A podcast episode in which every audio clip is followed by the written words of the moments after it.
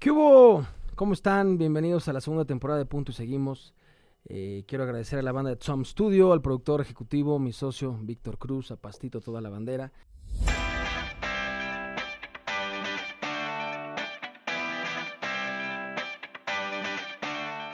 Y quiero presentarles a una mujer que es actriz, conductora, defensora de las mujeres de los animales y la mamá más cool que conozco, María José Suárez.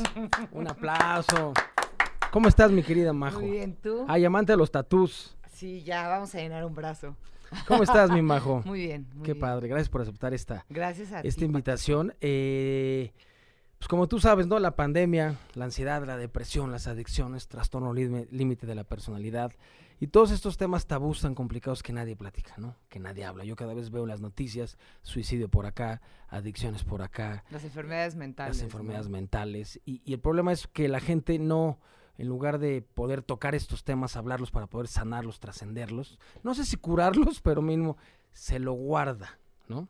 Y es por eso la idea de este podcast fue invitar amigos, ¿no? Que vengan a, a- esto no es enfocado al problema, sino a la solución, para que haya una empatía con el público y digan, mira, güey, a mí también me pasa eso, a mí me pasa eso, y esto es más común. La salud mental es más común, que, digo, es igual de importante que la salud física. Así si te duele la rodilla y te duele la muela, ¿no? Y te duele la panza, pues si tienes broncas de ansiedad, depresión, eh, bipolaridad, también tienes que... Sí, no, somos un perro verde. No, no somos un perro verde, ¿no? Entonces queríamos que, quería que nos platicaras eh, el otro día que fuimos a comer, estuvo increíble, y me contaste sobre el tema de anorexia, bulimia, que es, yo de hecho ahorita tengo un caso muy cercano, muy difícil, que luego es muy difícil comprenderlo, entenderlo, ¿no? Dices, pues, ¿por O qué? darte cuenta. o darte cuenta, ¿no?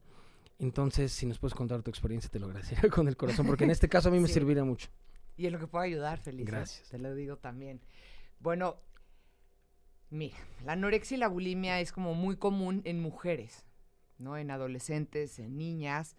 También hay en hombres, pero no se nota tanto o no es tan común. En mi caso, ¿por qué me dio anorexia o cuándo me dio anorexia y de ahí bulimia? Fui más anoréxica que bulímica, pero sí fui bulímica. Para la gente Anorexia que no sabe, exacto. comen, bulimia, vomitan, ¿no? Exacto, Se anorexia no el- comes y bulimia te provocas el vómito porque te da remordimiento comer, entonces vomitas. Pero si hay un trastorno, o sea, si hay algo, pasa algo, tú te ves en el espejo y te ves gorda. Y, y no estás gorda, pero sí se deforma todo. Yo tenía, yo empecé con esto cuando tenía como 17, 18 años, empecé con la anorexia. Y te digo que empecé porque fue cuando también me di un poco de cuenta, pero como que, eh, ¿sabes? Uno, la anorexia, el 90% o el 80% de las mujeres que tuvimos anorexia fuimos abusadas. Viene de la mano. ¿Por qué? Porque cuando fuiste abusada, sientes culpa, sientes vergüenza, entonces crees que fue tu culpa lo que te pasó y no aceptas tu cuerpo, no aceptas quién eres ni cómo eres. Y entonces, ¿cómo te desquitas? Con la comida, porque es lo único que tú puedes controlar, ¿no? Pero entonces te empiezas a, a comparar con la amiga, con la de Instagram, con las redes sociales, con la modelo, con todo mundo. Primas, mamá, y, eh, amigas, todos, ¿no? Te comparas con todo mundo y entonces, ¿qué De- haces? desde una perspectiva que tú siempre vas a estar mal. Que tú siempre vas a estar pero peor aparte, que neta, ellas, ¿no? sí te- o sea, yo me vi en el espejo y decía, es que estoy gorda, es que tengo este rollo de acá. Y no es cierto. Y entonces eso viene acompañado de una depresión. Gener- La mía era depresión nerviosa. Y entonces esto también está, híjole, está muy cabrón porque ¿qué pasa cuando traes todo este paquete, toda esta mochila encima? Pues tampoco, como no aceptas quién eres, no te valoras, no te quieres, también permites que se acerquen a tu vida personas que te lastiman y que en lugar de que te aporten algo, te quitan, como parejas que te hagan más daño. Entonces empiezas a tener relaciones tóxicas, empiezas a permitir ser violentada, ser agredida y tú sigues creyendo que tú eres el problema y no eres feliz porque no te aceptas. Que tú eres el problema y que esto es normal, ¿no?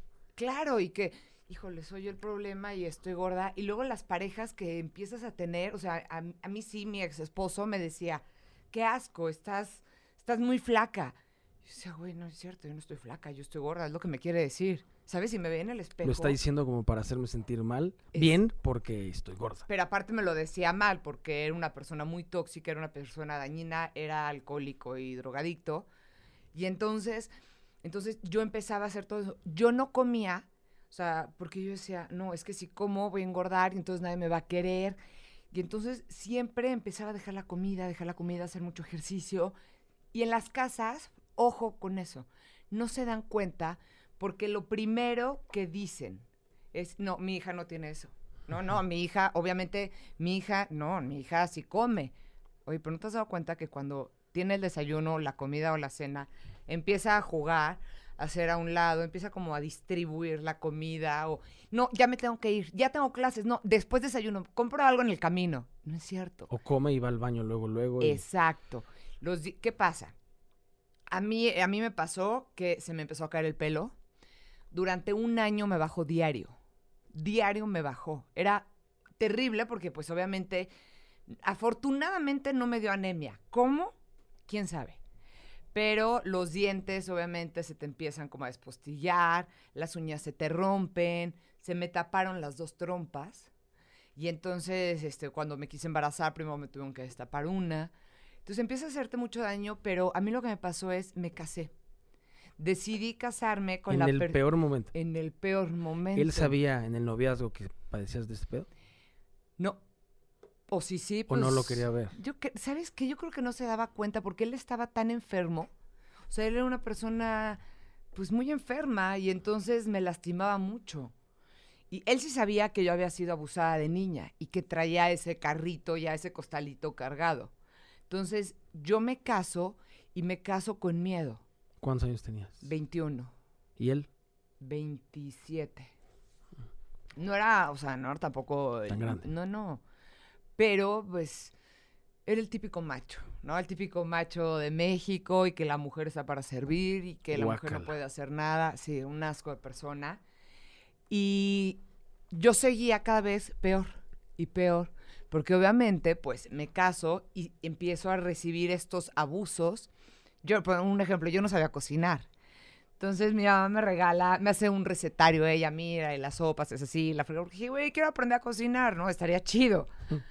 Entonces yo intentaba hacer, hacía algo de comer y llegaba, lo probaba y me lo aventaba al piso, a las paredes. Era un... Fíjate que el daño psicológico fue mucho peor que la vez que me pegó.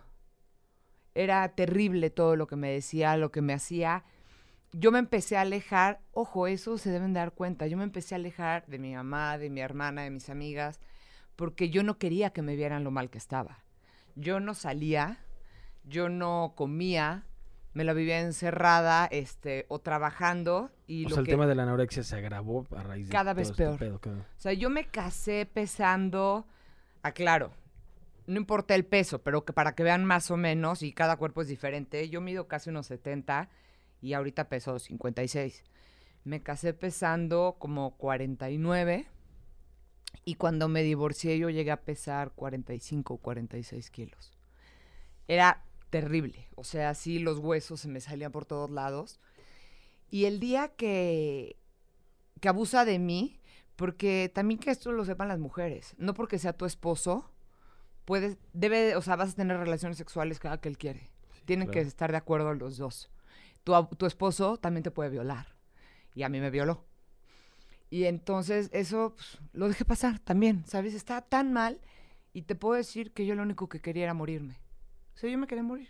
María José, yo me quiero morir. O sea, ni tu hermana sabía. Nadie ni tu sabía. mamá, Mi nadie. mamá no lo soportaba, mi hermana pues ahí estaba para poder estar cerca de mí, pero No lo soportaban por... porque por- sabían que había Ah, algo. pero o no les constaba, no les habías dicho. No, yo nunca dije Sentían la nada. vibra de este brother nomás. ¿no? Nunca decía nada, nunca decía nada, cada vez estaba peor, cada vez tenía más agresiones y cada vez comía menos. Fumaba mucho, tomaba Coca-Cola de dieta y no comía. Y hacía mucho ejercicio. Y entonces, este, un día, sí, fue, fue ahí exactamente. Fíjate que no, me salté que antes de casarme yo empezaba a hacer, o sea, te estoy hablando de cuatro horas de ejercicio diarias y sin comer, nada en todo el día. Entonces, el día que me desmayo en el gimnasio, busco ayuda. Entonces encontré una clínica de anorexia y de bulimia en Palmas y fui solita. Dije, "Ay, voy solita, ¿no? Así que nadie, y ya que me explican todo, me hago estudios. Yo tenía 18, 19 años por ahí. Me dicen, tiene que venir tu mamá Y te para dicen, Te explicarle tienen que internar, yo creo, ¿no? a esto. Y me dijeron, tienes anorexia nerviosa. Y yo así, fuck. Me dijo, estás a esto de, o sea, te puedes morir, punto, te puedes morir. Entonces le dije a mi mamá, oye, tienes que venir. Y ella me dijo, no, pero tú no tienes. ¿Puedes venir conmigo aquí? Bueno, a la hora que llegamos todas las chavitas con nuestros papás o mamás, y nos dan la plática y les enseñan a las mamás de, o sea, toda la plática de anorexia y bulimia, se quedó así mi mamá, y si al final me dijo, tú tienes todo, haces todo eso, separar la comida, vas después de comer, vomita, todo, todo, todo, me decía, tú lo haces. Sí, ma, necesito ayuda, porque no me quiero morir. Pero el no me quiero morir era de, dientes para afuera, porque yo lo que quería era, pues, que alguien me cuidara, porque nadie me había cuidado. Y bueno, pues, pues no, no, no pasó nada. Seguí con mi vida igual. Te digo, me caso, pasa No, todo no esto. te internaron. No, pero estando yo casada yo empecé a ir a terapia. Mm. Porque pues yo no estaba bien, obviamente. Entonces busqué una terapeuta y el día que me pegan, este, me salgo de mi casa ese día en la noche. Me, ahí después empecé a... Peor. O sea, creo que en una semana me aventé tres kilos. Terrible. O sea, ya... Yo no me levantaba Ahí de la ya cama. ya. vivías con tu mamá. Me fui a vivir con mi mamá, seguía yendo a terapia, pero ya dos, tres veces a la semana ya me habían tenido que medicar porque estaba muy mal, yo me quería morir. Y la terapeuta me dijo, tú bajas 50 gramos y te voy a internar. Y me enseñó la foto de una chava que había salido en el periódico, nunca se me va a olvidar, una modelo brasileña. Medíamos lo mismo, pesábamos lo mismo, la misma edad, y la chava se había muerto por anorexia Sí, cabrón. yo no me morí porque pues entendí que tenía que hacer algo más. Y si yo la había librado de esa forma, podía ayudar y tenía la obligación conmigo de ayudar a otras mujeres, niñas, a expresar, a que se dieran cuenta que no es un juego, que sí te mueres y que puedes sanar. No vas a olvidar lo que viviste, porque no lo olvidas. En algún momento creo que sigue doliendo. No sé si en algún, algún día deje de doler, no sé. Pero lo que sí sé es que sí lo superas y que sí puedes ser feliz y aceptar el cuerpo que tienes y dejar de compararte con las otras. Pero si tu familia no se da cuenta, pues ni modo, solita puedes hacerlo o buscas ayuda, tú sola o le dices a una amiga o a una pareja. Pero la anorexia y la bulimia es como el alcoholismo, nunca va a dejar de estar latente. Yo después me metí a estudiar consultorio en bienestar integral para aprender a comer, ¿no? Y ayudar a otras mujeres. Yo puedo ponerme mis dietas, llamémosle dietas, porque dieta es un estilo de vida, o sea, lo- tú, tú- tú llevas una Sí, dieta que una- dieta no es dejar de comer. no, no, no, piensan. ni puedes, no, no.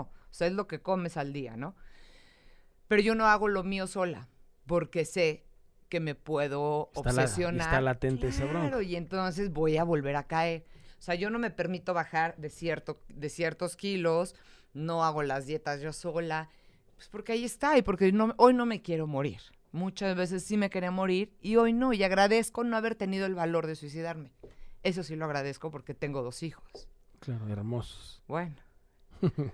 Sí, está grueso porque eh, la adicción, una enfermedad crónica del cerebro que se caracteriza por la búsqueda inmediata de la satisfacción. Sí. Y una adicción, ya sea eh, codependencia, alcoholismo, drogadicción, eh, workaholic, los que trabajan, porque hay muchos que trabajan Claro. puta, muchísimas horas. Y una adicción, dicen que una adicción es la única enfermedad que te mata antes de quitarte la vida. Es espantoso. Y siempre atrás de una adicción hay un pedo emocional espantoso, ¿no? Que te quieres fugar de ti mismo. Entonces lo que hace la adicción es placer, placer. Pero es un placer ¿Tú instantáneo. sabes el ¿no? significado de la palabra adicción? No. No dicción. No hablas. No dices lo que sientes, lo que piensas. Las emociones se las van tragando. Esto yo lo aprendí en un curso que Está tomé en. Montefénix. Era no. Los adictos Adicción. no hablan, exacto. No hay Sí, ¿no? dicción. Entonces te vas tragando todas las emociones. Por eso es tan importante que desde niños enseñemos y aprendamos a decir lo que sentimos. Oye, me duele, oye, no, no sentí bonito, oye, me lastimaste, oye, estoy feliz. O sea, que sepan identificar todas las, las emociones y los sentimientos para que cuando crezcas no te tragues todo. Es igual que la gente que es muy obesa. O sea, cuando vomitas y no comes, es porque no quieres sentir, ¿no? O sea, no, no siento, no nada. Y cuando la gente es muy obesa, es porque se tragan todas sus emociones. Y claro. aquí la, fo- la otra Sí, comen forma por es ansiedad, no, las no emociones. comen por hambre, ¿no? Exacto. Sí. Estábamos platicando eh, y estaba con un cuate, ¿no? Y estaba con una amiga. Estábamos platicando de las adicciones. Entonces yo les decía, pues yo tengo broncas con el alcohol, ya tiene muchos años que no consumo y con sustancias que te dilatan la pupila. Le digo, y ya tengo un ratón, pues la neta ya tengo muchos años que no, pero esto es un- una cuestión de solo por hoy, Sí. ¿no? O sea, esta es una línea invisible que si no me doy cuenta la paso y chinga a mi madre, porque nunca he podido, ¿no? Significado de locura, ¿quieres tener resultados diferentes actuando igual? Pues no, tiene que haber un cambio y ni pedo, no es cuestión de placer, es cuestión de sacrificio y pecharle huevos.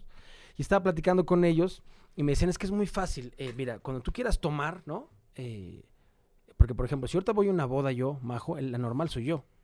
Sí. Y un agua de guanábana, pues se cagan de risa, ¿no? Eh, entonces me decía, cuando te den de tomar, no, no, tú diles, no. Y yo, puta, me lo hubieras dicho antes y me hubiera ahorrado años de sufrimiento, jajaja. Y mi cuate pesa más de 125 kilos. Entonces yo le pude haber dicho algo respecto a la comida y luego estaba con otra amiga y mi amiga cuatro días a la semana no ve a sus hijos porque se la pasa trabajando. Entonces, ¿cómo te das cuenta que cada quien trae sus demonios, cada quien trae su tema emocional, cada quien está lidiando con sus batallas? No es muy fácil criticar y decir, no, yo no digo nada, yo estoy, ya llevo un cierto camino atendiéndome a mí, ¿no? O creer que no necesitas ayuda, Sí, ¿no? claro, por eso, por eso es tan importante el primer paso en la aceptación, pero aceptación a cualquier cosa. A mí me dicen, a ver, dime una característica de un adicto. Ponle el nombre que quieras, cocaína, eh, codependencia, ludopatía, los bros que apuestan. Ponle la primera característica como para ver si, si hay algo que... La primera característica de un adicto es que se empieza a preocupar. Porque no te vas a preocupar algo que te vale madres, ¿no? Yo no te voy a decir, oye, mi majo, ya le voy a bajar al Netflix, ¿eh? Que me vale madres al Netflix. Pero si a raíz del Netflix no llego al trabajo, no veo a mi hija, no veo a mis sobrinos, me desvelo, tengo ataques de pánico porque no duermo, y ya el Netflix me está haciendo daño. Y el problema no es el. Netflix como tal, es lo que yo hago y cómo utilizo el Netflix Todo el exceso. todo el exceso. Entonces, ese es un tema eh, complicadísimo. Y, como tú lo dijiste, la gente no habla, no habla, no habla. Yo con la, con la persona que amo con todo mi corazón, que ahorita estoy sufriendo por cuestiones de anorexia y bulimia, eh, se me acercó y me dijo, ¿no? Y yo, puta. Y más que yo estoy medio clavado en estos temas de hace años. Dije, ¿cómo no lo vi, cómo no lo vi venir, no? Entonces me dices, lo que pasa es que para mí es muy fácil que tú veas lo que yo quiero que veas, ¿no? Exacto. con mis acciones yo puedo hacer y puedo manipular la información o este pedo para que tú digas, ah, no está tan mal. Y también es una manera como de mi parte decir, ah, todo está bien, pero ya que, te- ya que lo enfrentas, ¿no? O sea, y, y, y yo le decía, pero estás a toda madre. Me dice, no, me dice, se levanta la playera y me dice, me veo gorda. Y yo dije, no, no, no, no, no. O sea, yo cuando la vi la saludé le dije, oye, estás muy flaca. O sea, al revés. Y ella me dice, no, no es cierto, es que lo, lo que pasa es que lo dices para hacerme sentir ma- bien, ahí te va, ¿por qué? Porque desde que venías caminando y tú me viste por allá, viste que estaba bien gorda. Entonces le voy a llegar Sí, y le voy... sí, sí. es una pinche historia en la cabeza. Y eso es lo único que piensas todo el día, aparte. Sí, sí, sí. O sea, neta, sí, no te deja estar en paz y no te deja estar bien. Y luego, yo he oído a muchas mujeres que dicen, no me quiero embarazar porque no quiero que me cambie el cuerpo. Híjoles, te va a cambiar aunque no te embaraces. ¿No? O sea, tú vas a cambiar, qué chido. Es muy difícil ir aceptando porque es algo igual. Tienes que trabajar todos los días y no todos los días te gustas, pero a mí me ha servido que a veces en el espejo pongo recaditos o me veo en el espejo y digo, güey, qué chingona eres, te ves buenísima, estás sabrosísima, ¿sabes? O sea, como todas las flores que digo es para mí, porque si me lo dicen afuera, pues dices, ah, órale, gracias, pero lo que yo veo puede ser diferente. Y mucha gente dice, es que como no te das cuenta, no, güey, porque tú no sabes lo que está en mi cabeza, tú no sabes lo que está en mi corazón, pero todo esto viene pegado a las depresiones. ¿Y qué tienes que hacer? Atenderlas. Yo sigo en terapia, yo estoy con psiquiatra y yo me medico y happy pills para toda la vida muy feliz. Pero porque si no te las tomas tampoco, pues vuelves a caer en lo mismo. O sea, no se quita. Sí, sí, la, la cuestión es, es como la, la- mi principal coco, ¿no? Con lo que yo lidio todos los días, es el- la ansiedad, el ataque de pánico. Me dicen, ¿te vas a curar? Pues no sé, güey, la cosa es que te vivas bien, que vivas tranquilo y no te enfoques a que se quite. No. Enfócate a, a aceptarlo y tratar de trascenderlo y chambearlo, porque es un pedo puta dificilísimo. Y yo hay situaciones que me siento muy bien. Yo estoy como en un Six Flags emocional. El mismo día puede ser el mejor día de mi vida. Y de repente un güey me toca el claxon y me quiero bajar a darle un derechazo. Y de repente quiero llorar. De repente veo una película de risa y me dan ganas de llorar. De repente veo una película triste y, y me río. O sea, traigo un pedo. Somos iguales, compañero, Sí, chócala. chócala. Y traigo, un, Así. traigo un pedo muy cabrón. Entonces yo digo, Sí. ¿cuál es mi necesidad? ¿Mi necesidad qué es? Yo me quiero sentir bien. Entonces, ¿qué estás dispuesto a hacer para sentirte bien? Lo que sea. Entonces, Claro. yo voy a un psiquiatra, yo voy a un psicólogo, yo voy a un sexólogo, yo voy a terapia de grupo, ¿no? Yo voy, doy pláticas, ayudo, trato de aliviar a la banda. ¿Por qué lo hago? Porque es mi necesidad ver que somos muchos, ¿no? Que muchos, muchas personas padecemos de estos pedos. Que no, porque no sé si te llegó a pasar. Esta es una enfermedad, cualquier bronca de cuestión de salud mental es una enfermedad solitaria. Totalmente. Eso es espan- esa palabra solitaria, es lo más culero del mundo. Yo me duermo con un Snoopy desde que tengo cinco años. Todos mis brothers, acá está mi hijo el pasto, todos mis brothers que me conocen saben que me duermo con un Snoopy. Ahí está mi cuarto y lo quiero un chingo al güey. Yo cuando estuve chiquito, que yo tuve también abusos que habíamos platicado, pues la pasé mal de niño, no estuvo complicadón. Entonces yo abrazaba a mi Snoopy y decía, este güey es mi brother, ¿no? Hace una vez me acuerdo que platiqué con un psicólogo y le dije, pues, ¿qué es lo que más quieres de tu cuarto? Y le dije, mi Snoopy, en lugar de un Nintendo, la tele, mi Snoopy, y me dijo, y el Snoopy te contesta, este pinche locochón. huevo, sí. Y le dije, no, güey, pero hay como, es como mi zona de seguridad tener ese Snoopy, ¿no? Entonces me quedé pensando y luego dije, o sea, qué lindo que pude encontrar un Snoopy que me alivianara, pero qué triste que un niño chiquito tuviera que agarrarse de un Snoopy, ¿no? ¿Por qué? Porque es una enfermedad solitaria. Entonces lo que yo trato de hacer es esto, gritarlo. Lo que piensen de mí me siempre me ha valido pito, ¿no? Eh, es gritarlo, ¿no? Para que la gente vea que, que estos temas son, son más comunes. Un- oye, un día, este, una psicóloga a la que iba me dice, oye, quiero contratarte para que vayas a hablar de anorexia y bulimia a una escuela de niñas, ¿no? Una que está en. Bueno, por ahí. Y le digo, va, van a ser como de primaria y algunas secundaria baja, ¿no? Ah, pues órale. Entonces me fui, este, ya tenía yo como toda la conferencia hecha, porque ya lo he hecho varias veces con las chavitas. Y empiezo a hablar de esto, porque las chavitas empiezan a usar pulseras y dependiendo el color de la pulsera, se dice, o sea, te das cuenta si es bulímica o anoréxica. Y otro color de pulseras o no sé qué, y se pasan tips para vomitar, para no comer. O sea, está de la chingada para las chavitas. Claro. Órale. No, no, está muy loco. Y entonces y empecé los a hablar. papás, los maestros, ni idea. Ni ¿no? idea, porque pues traen pulseras, se hablan con las amigas, pero se dan cuenta por las pulseras. Y entonces, este, empecé a platicar con las chavas, y yo las veía y había unas como que se volteaban, yo decía, no, estas chavas traen algo más, o sea, lo vibras. Y empecé a hablar del abuso. Ay, Paco, ¿no sabes las chavas? Mira, hasta chinita me pongo, empezaron así, y empezaron a hacer preguntas, se me quedan viendo la, todas las maestras y las psicólogas, digo, o sea, no va nada más, ellas preocupadas nomás por la anorexia de las chavas. Sí, no. Entonces sí me acerqué al final y se me acercaban las chavitas a preguntarme cosas de abuso. Y entonces les dije, entiendan, o sea, va más allá de la niña no come o está vomitando. Hay un Todas esas trasfondo, chavitas, no claro, come por algo, ¿por qué ¿no? mejor no checan por qué se interesaron tanto en el abuso? Todas eran preguntas del abuso. Entonces, si se dan cuenta, pero pues muchas veces no hacen nada o te callas, ¿no? Porque ¿cómo voy a decir que mi tío abusó de mí? Vas a deshacer la familia. No mames, el tío que esté en el tanque o esté muerto, güey. O sea, es un pinche pederasta. Punto y se acabó. Tu tío, tu papá, quien sea. O sea, no lo vas a cambiar. Entonces te echan, se sienten culpables y te hacen sentir culpable. En una de las pláticas que da mi hermana siempre de la asociación, dice, no hay secreto bueno. O sea, ¿por qué vas a guardar un, sec un secreto? Es, Paco, te voy a contar un secreto. Fíjate que le voy a regalar a Mateo este, un coche. Ay, no, no vas a decirle nada, no, no sé qué. Pero si yo te digo, no vayas a decir nada porque si dices algo así te va a ir y yo abusé de ti, no puedes guardar esos secretos, no te puedes quedar callado. Entonces tenemos que levantar la voz y tenemos que decir lo que nos pasó y tenemos que buscar ayuda. O sea, no podemos decir, no, muchos años me decían, no, es depresión nada más, es este, esto, hasta que dieron con el clavo, con estudios, y tengo rasgos border.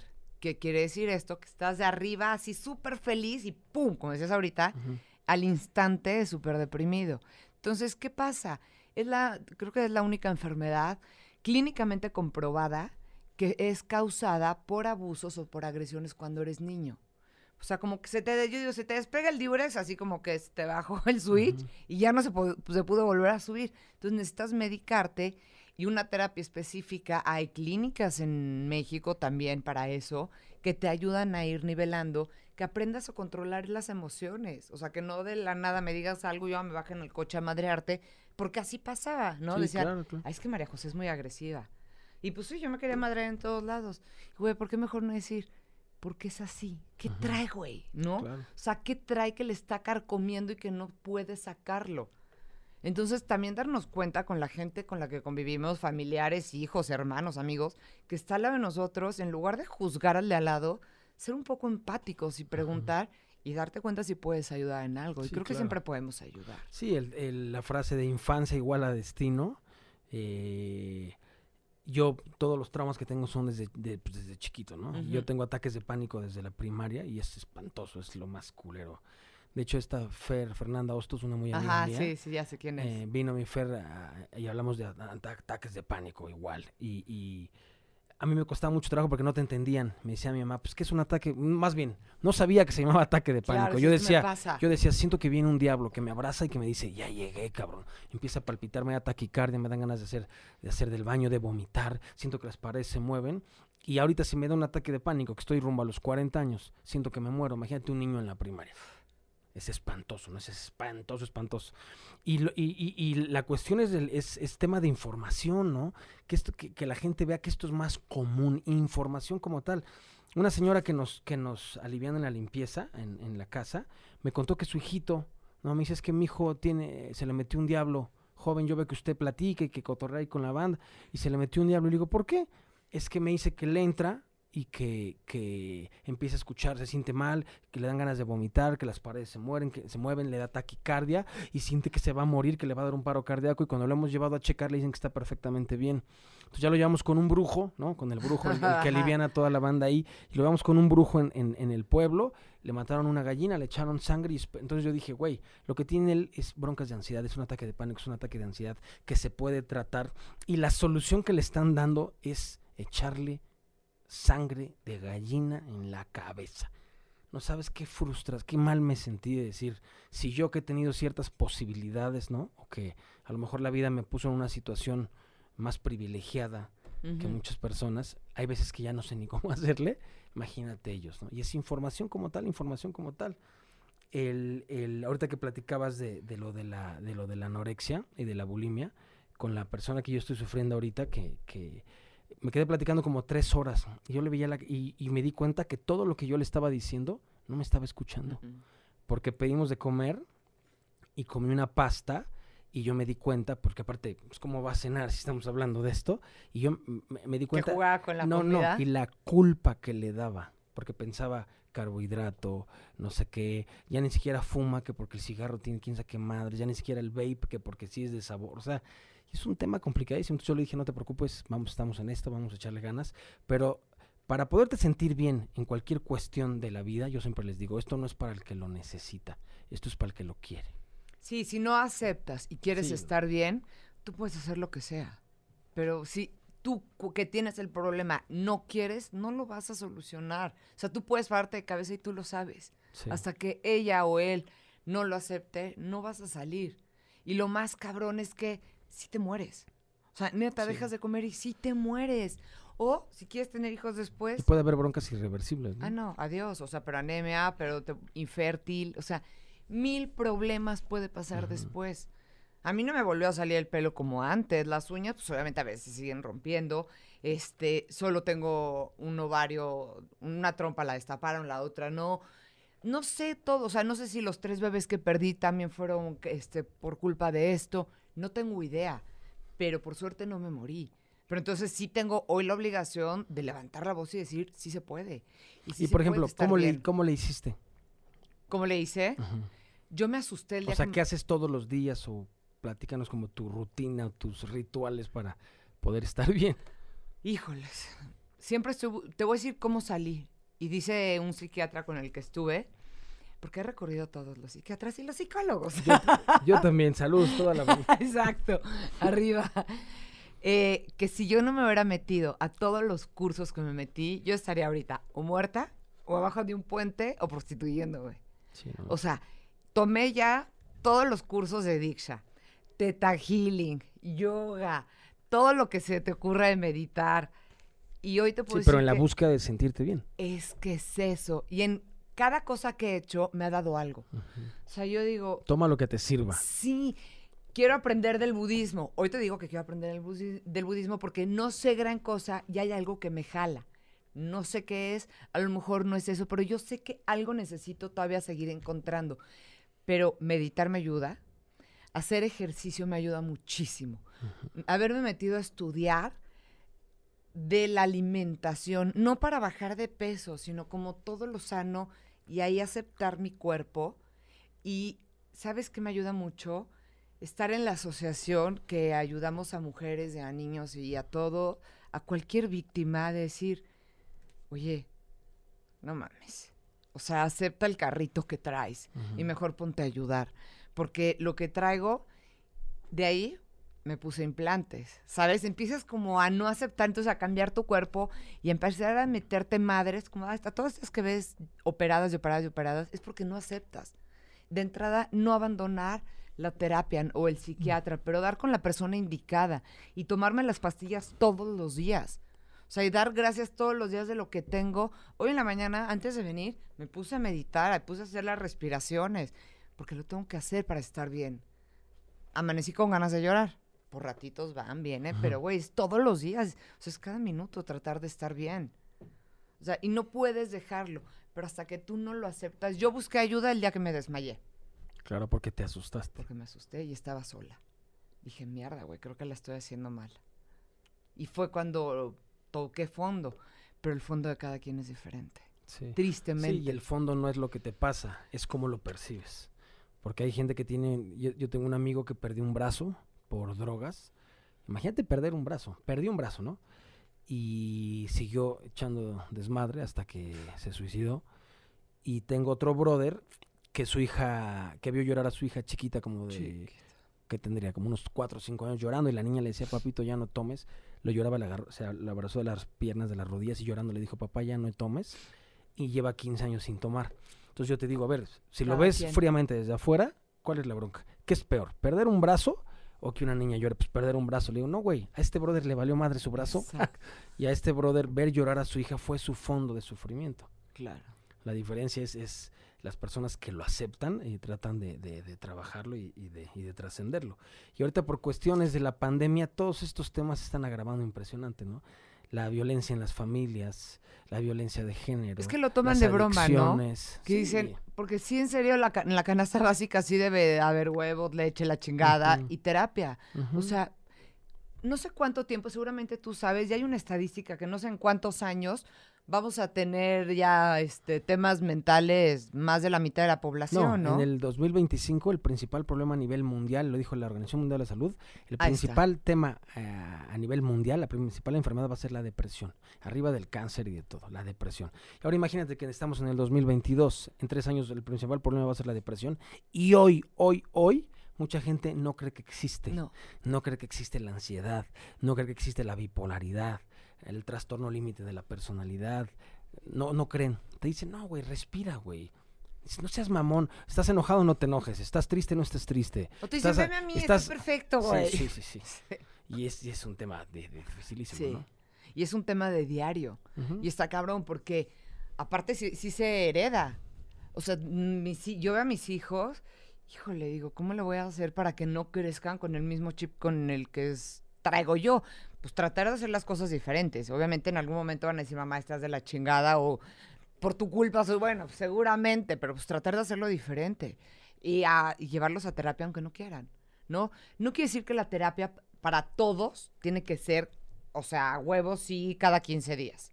Hay para quienes sí tiene que ser así como nosotros O y cada está vez a- o a bien. la semana, ¿no? Claro, pero a lo mejor, oye, hoy no te sientes tan bien, busca ayuda, a lo mejor va seis meses o te ayuda a resolver ese tema. Pero es que si dejas ese tema se va juntando como bola de nieve.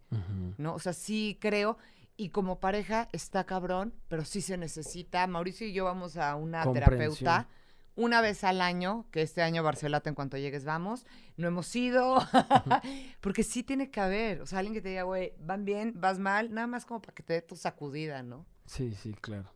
O sea, porque si no, pues, todos vamos a valer madre. Claro. Pues muchísimas gracias, mi queridísima. Qué linda. Eh, te agradezco mucho abrirte así con nosotros. Esperemos que esto llegue a muchas personas, que ayude a muchas personas, que llegue a muchos oídos y esto se replique, porque lo que queremos hacer es normalizar los temas, ¿no? Bajarlo a un plano terrenal, que la salud mental es igual de importante que la salud física. Sí. Así como si tienes broncas en una rodilla y tienes broncas en las anginas y te duele el estómago, pues ansiedad, depresión, sí existe estas cosas, ¿no? Y que no nos vean como locos. Que no nos vean como locos, porque aparte, ¿qué es ser loco? Todos estamos locos. La diferencia es que algunos lo aceptamos y lo trabajamos. nos las ¿no? pasamos mejor, hermano. Pues muchas gracias. Segunda Gracias. temporada, eh, punto y seguimos. María José Suárez, un abrazote. Gracias. Y recuerden, el problema no es lo que te pasa, es lo que haces con lo que te pasa. En la, situación hay- en, las- en la vida hay situaciones malas que se pueden convertir en pésimas. Si quieres llegar rápido, ve solo. Si quieres llegar lejos, ve acompañado. Gracias a toda la banda de Tom estudio, aquí al productor Pastito, al productor ejecutivo Víctor Cruz. Punto y seguimos. Gracias.